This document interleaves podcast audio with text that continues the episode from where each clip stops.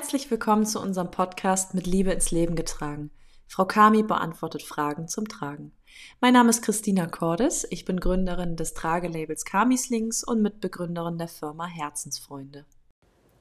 Heute sprechen wir über Materialkunde. Welches Material ist eigentlich besonders geeignet, wenn man sein Baby tragen möchte? Gibt es Unterschiede in den Webtechniken? Worauf sollte ich achten bei meinem Tuch oder meiner Trage? Diese Fragen stellen wir uns oftmals, wenn wir in die Welt der Tragetücher und Tragen eintauchen, eine neue Trage kaufen wollen oder bereits schon Tücher haben und uns noch weitere Produkte anschaffen wollen oder uns das Thema einfach interessiert. Da gibt es neben den Baumwollstoffen Materialmixe mit zum Beispiel Leinen oder Hanf, Rami, Bambus, Seide oder Polyester und innerhalb dieser dann verschiedene Webtechniken, Biozertifizierung und so weiter. Die Liste ist wirklich ellenlang. Wer soll da eigentlich noch durchsteigen? Fangen wir mal von vorne an. Gewebte Tragetücher sind diagonal elastisch. Das bedeutet, dass sie weder in der Länge noch in der Breite nachgiebig sind, sondern lediglich über die Diagonale. Dies ist wichtig, damit das Baby in einem gut gebundenen Tragetuch bereits mit nur einer Lage ausreichend gestützt ist. Im Vergleich mit dem elastischen Tragetuch wird deutlich, dass eine zu hohe Elastizität ein Baby einlagig gebunden nicht ausreichend stützen würde.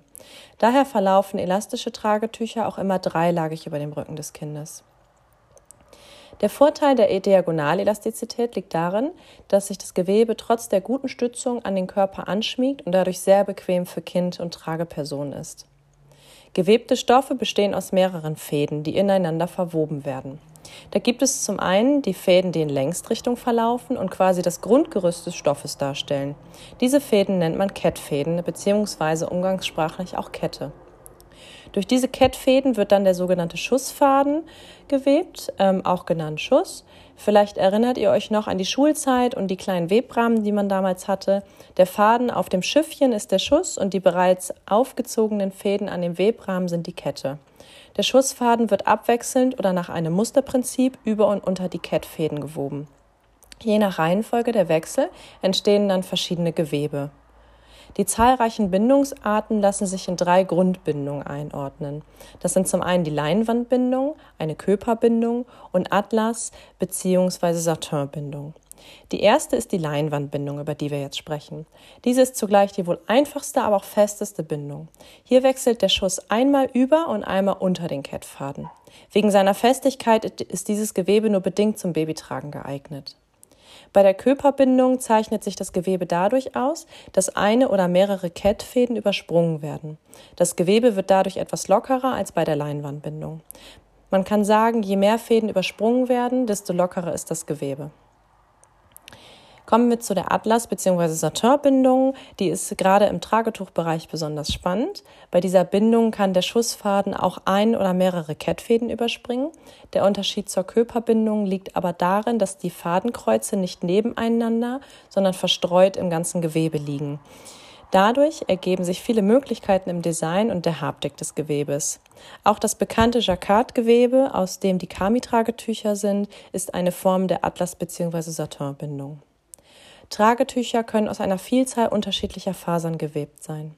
Am meisten verbreitet sind dabei wohl die Naturmaterialien Baumwolle, dicht gefolgt von Leinen. Auch andere Fasern wie Wolle oder Seide werden gerne verwendet. Baumwolle ist sehr haltbar und unkompliziert und dadurch auch besonders beliebt.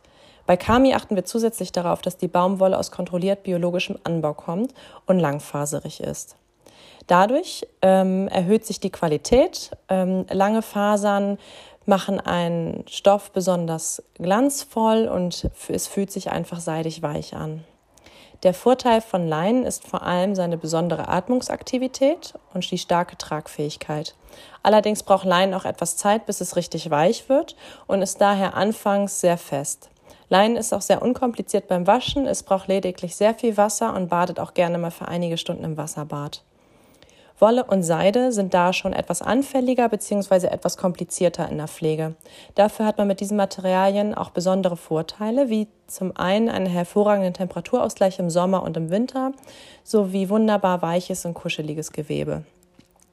Welches Material ihr wählt, liegt ganz bei euch. Unserer Erfahrung nach empfehlen wir aber, mit einem leichten und dünnen Tragetuch aus Bio-Baumwolle anzufangen. Dies ist für Anfänger besonders geeignet, da das Material weich und einfach in der Handhabung ist. Viel verzeiht, man muss also in der Pflege nicht besonders viel beachten und auch insgesamt ist es lange haltbar. Uns würde interessieren, wie sind eure Erfahrungen mit den verschiedenen Materialien? Schreibt uns dazu gerne eine Mail an podcast.herzensfreund.de. Vielen Dank für eure Aufmerksamkeit zur heutigen Folge. Hört nächste Woche gerne wieder rein, diesmal zum Podcast Spezial. Dann sprechen wir über Zwillinge tragen. Welche Möglichkeiten hat man da? Worauf sollte man achten? Ab wann oder wie lange kann man Zwillinge überhaupt tragen? All das wollen wir euch in der nächsten Folge beantworten. Also bis dahin. Tschüss!